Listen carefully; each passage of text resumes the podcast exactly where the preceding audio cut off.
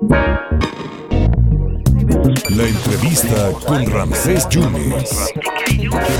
Siempre un honor platicar con don Fernando Belauzarán, él es el vocero de la Unidad Democrática Nacional.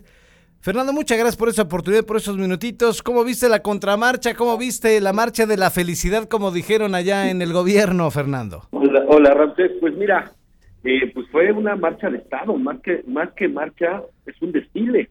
Eso es lo que pasa cuando, cuando, eh, desde, cuando se organizan las cosas desde el poder y no desde la sociedad.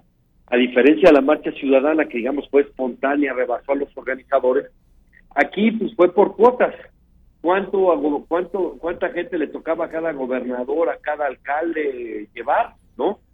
Y, bueno, este, no niego que hubo gente con entusiasmo, el presidente todavía tiene una popularidad importante y un sector de la población que lo aprecia mucho, pero no se puede negar que eh, tiraron la casa por la ventana y pues fue a costa del erario, ¿no?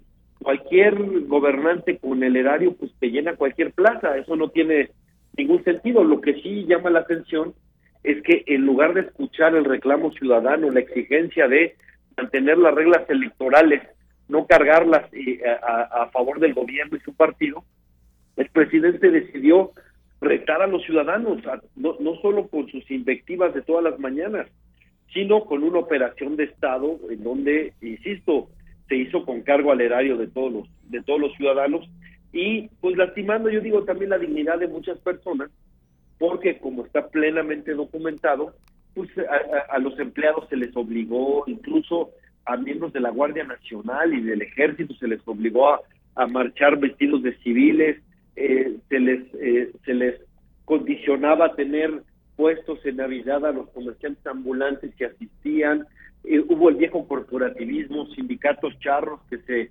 unieron, etcétera. Fue un, fue un déjà vu de lo que sucedía en el siglo pasado, por ahí en el México de los 70. Pero pero, en fin. Pero tú crees, este, Fernando, que, que Calderón hubiera reunido toda esta gente, hubiera lo hubieran acompañado en esta marcha, o a Peña Nieto, Fernando. Bueno, con, con, dinero, por supuesto, con recursos. Lo que, lo que sea, claro, este gobierno así, se ha especializado en cultivar clientela, como ningún otro, ¿no?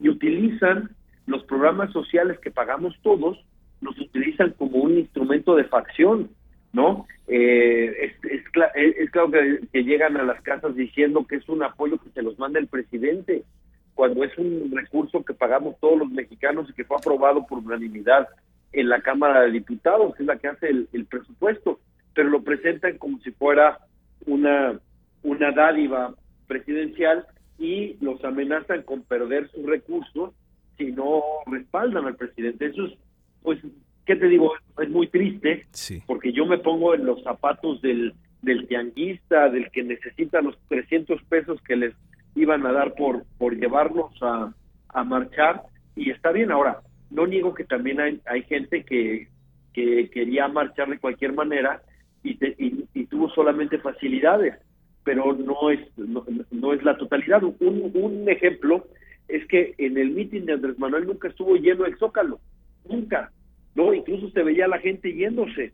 Bueno, si el motivo era el informe del presidente, pues eh, y ese era el interés, pues se hubieran quedado a escucharlo. Pero no vas a encontrar una sola foto de la plancha llena cuando estaba hablando del presidente, ¿no?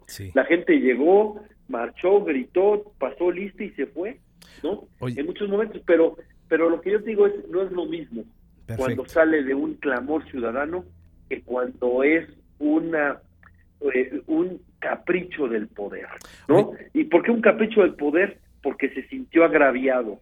¿Cuál es el agravio que los ciudadanos quieren defender su derecho a elegir a sus gobernantes? A, eso voy, Fernando. Dos puntos finales. Eh, no fue una marcha de la anécdota, como dice Pigmeno Ibarra, y dos, ¿Cuál es eh, la señal en donde ya se ha aplazado, aplaza la Cámara de Diputados el debate a la reforma electoral hasta el 6 de diciembre?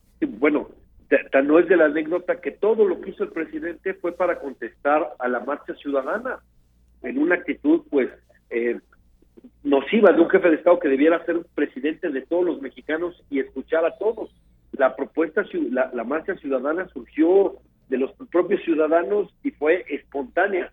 Este, eh, perdón, o sea, todos los eh, todos los autócratas de la historia les encanta hacer actos masivos en las plazas para hacer para decir que son muy populares y son adorados con el pueblo. Eso es, eso no, no lo inventó López Obrador, ¿eh? eso está, eh, si uno ve, de, te puedo dar nombres que, puedo, que pueden parecer ahorita muy exagerados, pero eran autócratas que llenaban eh, plazas con la mano en la cintura, Stalin, Mao, eh, Hitler, Mussolini, Pinochet, Franco, etcétera, ¿no?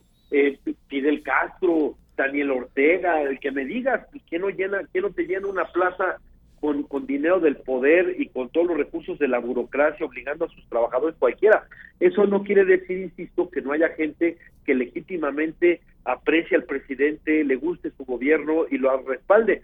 Pero oye, una operación con, con más de, de mil, mil setecientos camiones, no, no cualquiera, ¿y quién, y quién pompó? Ya lo dijo Luis, Luz Elena Chávez en su libro, pues hay alguien que le dicen el rey del cash, que eh, exprimía a los gobiernos para sacar de ahí dinero y, financiar su, sus movilizaciones. Ahora que él está en el gobierno y tiene 22 gobiernos estatales, pues tú dime para qué le alcanza. Pero no es una demanda. Mira, los ciudadanos salimos a, la calle por una causa, la democracia. Ellos salieron a la calle para apuntalar a una persona, un puro culto a la personalidad. Entonces, eh, ahora, ¿por qué retrasan? Porque no tienen los votos. ¿Y qué busca el presidente con una semana?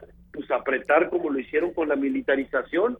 Nosotros esperemos que la oposición resista y no se deje doblegar a pesar de las intimidaciones, amenazas, compras que, que a eso se dedicó el secretario de Gobernación. Están así porque no tienen los votos y están un poco desesperados. Pero ¿por qué la desesperación? A ver, este instituto electoral le levantó la mano a Andrés Manuel y a otros 22 gobernadores de Morena. ¿Cuál es el problema? El problema es que la democracia les sirvió para llegar al poder y ahora la democracia les estorba para seguir en el poder, porque ahora la ciudadanía acostumbra eh, eh, castigar a los malos gobiernos. Desde que el INE se conformó, más del 60% de las elecciones las ha ganado eh, una opción opositora, es decir, ha habido un cambio en el gobierno. Ahora eso no, eso les, les preocupa. Tienen miedo de perder la presidencia y prefieren eh, literalmente que se caiga el sistema y robarse la presidencia a tener que entregársela a un opositor. Eso es lo que, lo que estamos viendo, por eso su desesperación. Bueno, Fernando, te agradezco siempre tu generosidad para este espacio. Gracias. No, gracias a ti, Ramsés. Siempre es un gusto. Un fuerte abrazo a ti y a tu auditorio. Muchas gracias al gran Fernando Belauzarán. Él es el vocero de la Unidad Democrática Nacional hablando de la marcha de el domingo.